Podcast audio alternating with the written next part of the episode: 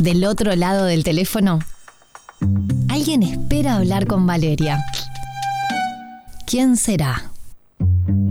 Contacto telefónico en Después de todo. Mira, tomalo en el tono que quieras. Si te lo pregunto, si te lo comento, si te lo asevero o si tengo alguna duda. El amor es una mierda. Ay, ay, ay. Bueno, en realidad es eh, una propuesta que mm, está así, tibia, más que caliente, de salidito del horno. Y nos muestra a un hombre que, según tengo entendido, obviamente no pude verla aún, pero la verdad que quien está como protagonista de esta obra me da tremenda confianza para decirles que seguro vale la pena. Ese hombre, em, hace pocos días, en esta obra se va a reencontrar, mejor dicho, mira, me estoy confundiendo al santo botón porque estoy queriendo hablar de Sebastián Escobar y distorsionando mi atención en lo que es la obra. Este hombre se prepara para ver a su expareja para firmar el divorcio. Y debe ser complicado encontrarte con tu expareja en ese momento. Y supongo que dependerá también de si fuiste el dejado o quien deja, la dejada o quien deja. Sebastián, socorro auxilio. ¿Cómo va? buenas noches, buenas noches. ¿Sabes qué quería hacer en simultáneo mientras te presentaba? Estuve tratando en memoria, pero como vos, además de que estás metido en varias obras a la vez, estaba tratando de hacer el, el plus de decir, quien estuvo conversando con nosotros a propósito de la obra y mi memoria empezó. Taca, taca, taca, taca, taca. ¿En qué fue la obra en la que hablamos anteriormente con Sebas? Ay, Dios mío querido, y dije, cállate, habla mejor del amor es una mierda. Qué tremendo, la memoria no funciona siempre igual como uno quiere, ¿no?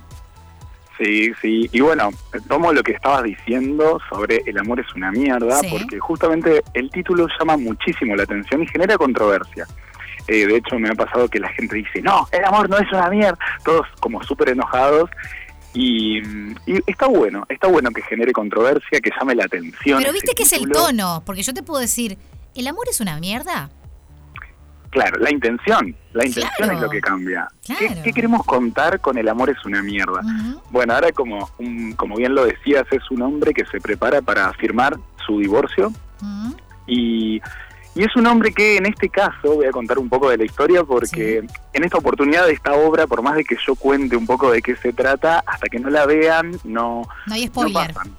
Sí, no, no hay spoiler, no hay problema, no hay problema de contar un poco de qué se trata. Eh, bueno, este hombre en realidad está completamente enamorado de su expareja, y eh, no tomó la decisión de separarse, lo tomó la otra persona. Ah, es que, es que en este momento el dejado o la dejada seguramente es el que lleva las de perder y es tu personaje. Es mi personaje, sí. En este caso es una pareja homosexual, en realidad, o sea que eh, su pareja es hombre. En Pero sería lo mismo, Sebas, ¿o no? Sí, sí. En cualquier tipo de relación, porque sos el dejado, chau. No importa si, si tu pareja es mujer o hombre del otro lado. Claro, pero en, esta oportunidad justo es el, dejado el que está padeciendo esta situación y un poco lo que expone la obra es esa, esa situación de duelo que está atravesando esta persona. Bueno, en el duelo, eh, las personas que hemos atravesado duelos sabemos que hay varias etapas y uno tiene momentos eh, hasta graciosos o por otros momentos la pasa mal, recuerda eh, cosas lindas que compartió. entonces va transitando todo eso este personaje. ¿Qué genera? Te cuento porque estrenamos el domingo pasado. por eso está tibia. sí, ahí te escuchaba que decías que está tibia. Y tenemos repercusiones. Y ya están las primeras repercusiones sobre la obra y eh, te cuento que hubo de todo. A lo largo de la obra tuvimos santos, tuvimos muchas risas, que mm. fue raro para mí porque no, no todos los ensayos fueron sin público. Entonces fue rarísimo encontrarse con tanta risa, con... Bueno, puede haber risas de nervios también, acordate. Guarda. Bueno, bueno, hay mucho de eso. las comedias que, que son las mejores comedias, las mejores escritas, tienen su cuota de drama, ¿no? De tragedia, donde el personaje eh, padece, donde el personaje eh, está pasando mal, pero esa incomodidad o eso que le sucede al personaje genera esa diversión, digamos, en el público de alguna manera. Eh, y acá pasa un, poco eso, ¿no? Este personaje lo ves enojado, lo ves transitando por algunas cuestiones que generan mucha risa y el público se divierte muchísimo. Pero también tiene sus momentos donde lleva al público a emocionarse y a, yo creo que es un espejo, es un espejo, te hace sentir, te hace volver a sentir, eh, y si atravesaste un duelo, te vas a sentir identificado en algún punto. Porque corregime si me equivoco, a ver, independientemente, quizás exista un ser humano que nunca fue dejado, y me estoy equivocando, ¿no? Pero independiente, yo creo que no, no, no puedo concebir que haya, exista alguien que nunca en la vida haya sido a quien le dijeron no va más, pero podría pasar, abramos el paréntesis del posible, pero más allá que no llegues a la instancia del divorcio, viste que, por ejemplo, cuando vos sos el dejado, eh, una de las cosas por las que te preocupas mucho es por mostrarte que estás bien, por hacer creer al otro que estás bien.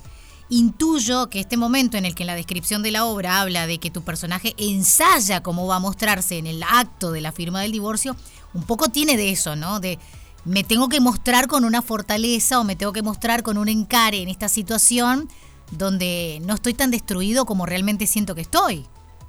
Claro, es como me enfrento porque se va a encontrar con su expareja, ¿no? Y con todas estas emociones fuertes que está Y, para poner punto final.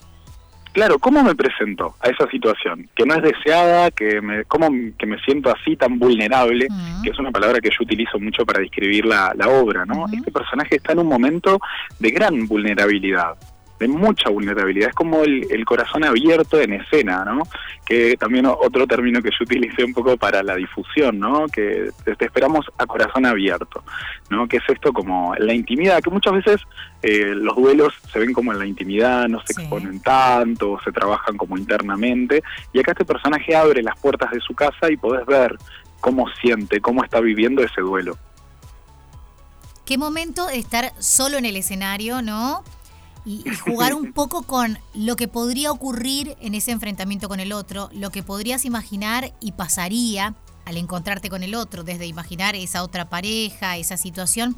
Digo, es un juego muy lindo y una responsabilidad enorme que tenés allí.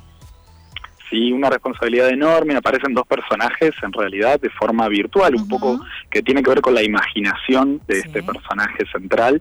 Y aparecen la abogada y su expareja. En algunos momentos eh, se refiere hacia su expareja y en otros hacia la abogada, que también genera como, porque es la persona que oficia, que realiza los trámites para, el, para que se desvinculen, ¿no? Oficialmente, legalmente.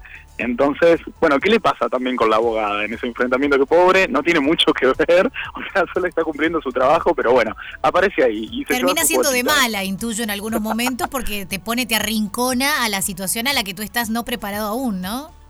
Claro, claro, y, se da como esta cuestión de que la abogada viene a, hacer su trabajo, entonces, bueno, quiere que firmes los papeles y salir de eso. Entonces, ¿cómo va reaccionando este personaje en diferentes momentos a esa presión que está ejerciendo de firmame los papeles? Entonces, eso también se ve interesante y hay momentos muy divertidos en relación al vínculo que se genera a cómo se, se trata con la, con la abogada también. ¿Cuánto tiempo dura? Más o menos. Sí, más o menos dura 50 minutos la obra, tiene una duración aproximada de 50 minutos. Eh, sí, 50 minutos. Eh, Arteatro, contanos y, y, tiranos bien, bien data, porque para que los que están escuchando se hagan la idea, son los domingos a las 19 horas. A mí me encantan los horarios tempraneros del teatro, así que cuando me dicen el domingo que tiene tendencia a ser temprano, yo digo es una función redonda. Arteatro queda en... Arteatro queda en Canelones, 1136, esquina Héctor Gutiérrez Ruiz. Para más simple, siempre recordar Canelones y Héctor Gutiérrez Ruiz. Sebas, eh, ¿cómo hacemos si queremos reservar? Si la gente ya se está haciendo el plan del fin de semana y dice, che, no quiero jugármela ir directo a boletería ese día. Es un lindo ejercicio que quedó de la pandemia, el decir con tiempo cuál es el plan y, tratar de reservar las entradas.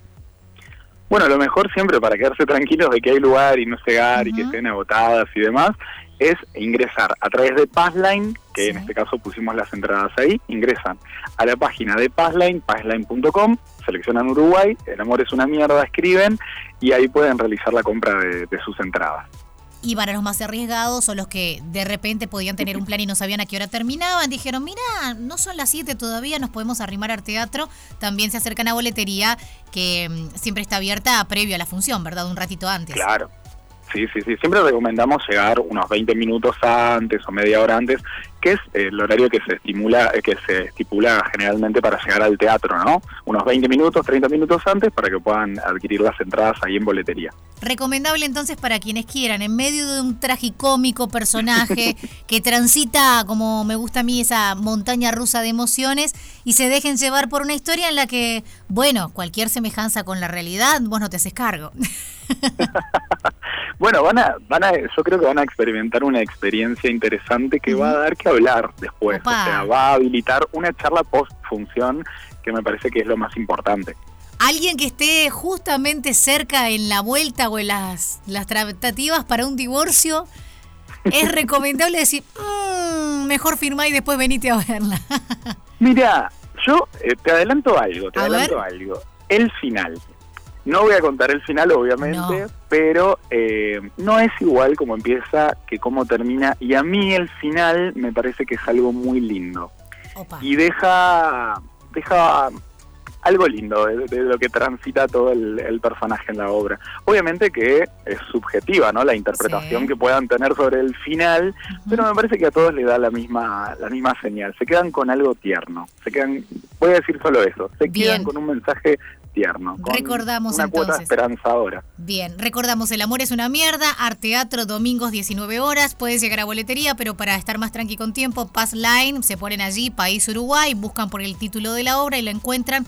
Tenemos el honor de charlar con Sebastián Escobar, que además es, la verdad, un inquieto del arte y uno de esos personajes que siempre me gusta manotear de tanto en tanto para que nos cuentes qué estás haciendo. Así que gracias por tomarte este ratito en la noche para hablar. Gracias a ti por el espacio y bueno, te esperamos en el teatro también para que vengas a disfrutar del amor es una mierda. Dale, están todos invitados. Gracias, Sebas. Gracias.